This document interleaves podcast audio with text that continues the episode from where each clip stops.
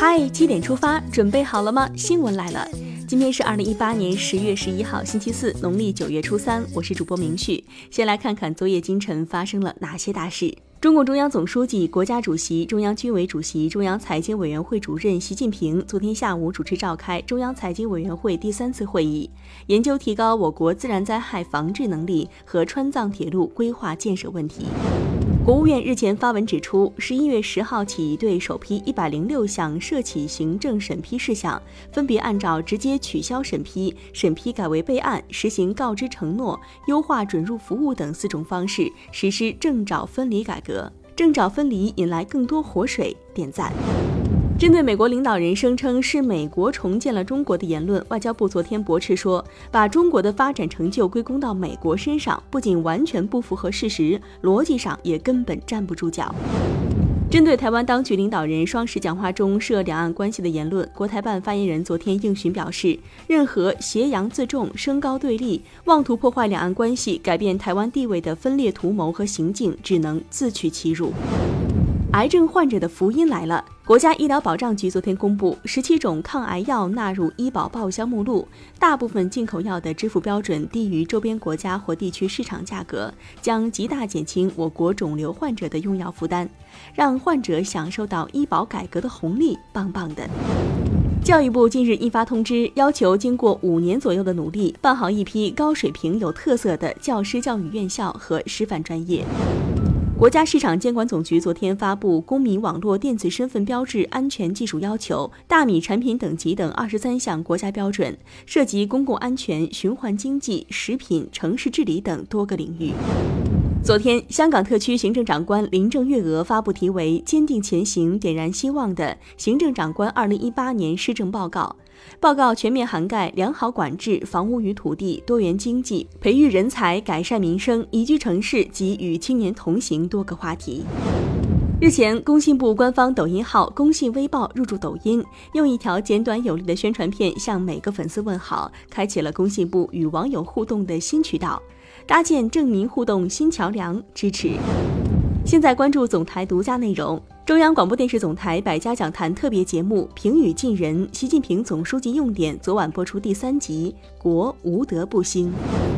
接下来了解一组国内资讯。针对近日流传的教材中张衡和地动仪的内容被删除一事，人民教育出版社昨天回应称，统编教材中对张衡及其发明的地动仪有专门介绍。近日，北京市教育委员会关于推进中小学学区制管理的指导意见发布，提出北京将深化中小学学区制改革，鼓励教师跨校任职任教，让优质教育资源更好地发挥作用。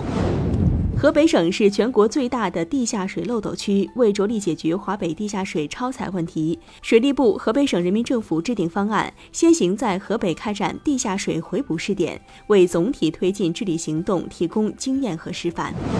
昨天，阿里、国美零售、京东、美团、苏宁易购等十家企业签署了电子商务诚信公约，承诺坚决不做制假售假、偷税漏税、诱导或威胁消费者删改售后评价等行为。诚信经营，不要为假货代言。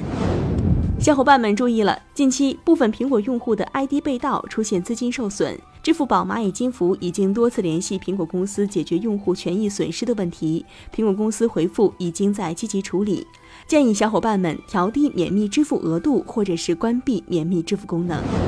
新朋友来了！文博类综艺节目《国家宝藏》第二季启动仪式近日举行，河北博物院、山西博物院、山东博物馆、新疆维吾尔自治区博物馆等八大博物馆院全新加入阵营，感悟博大精深的中华文化，期待。下面来关注一条体育方面的消息，在昨晚结束的二零一八女排世锦赛第二轮复赛，中国女排姑娘们发挥出色，大比分三比零战胜卫冕冠军美国女排，提前一轮锁定六强席位，赢得漂亮！加油，中国女排！让我们把目光转向国际，美国总统特朗普九号说，他和朝鲜最高领导人金正恩的第二次会晤将在十一月六号美国中期选举之后举行。美国国务院发言人诺尔特九号说，美中关系非常重要，双方应共同努力维护。国际货币基金组织九号警告，过去六个月来，全球金融稳定面临的风险上升，贸易紧张局势加剧，可能会进一步推进金融稳定风险。昨天，世界黄金协会发布最新黄金储备数据，截至今年十月，全球官方黄金储备共计三万三千八百七十六点八吨，中国黄金储量全球排名第七。近日，日本熊本县出现了一台特别的售卖机，机器上贴着瓢虫、黄蜂、臭大姐等昆虫的图片，还贴着“吃昆虫开始了”字样，引起了一众网友围观。可食用的昆虫，你想试试吗？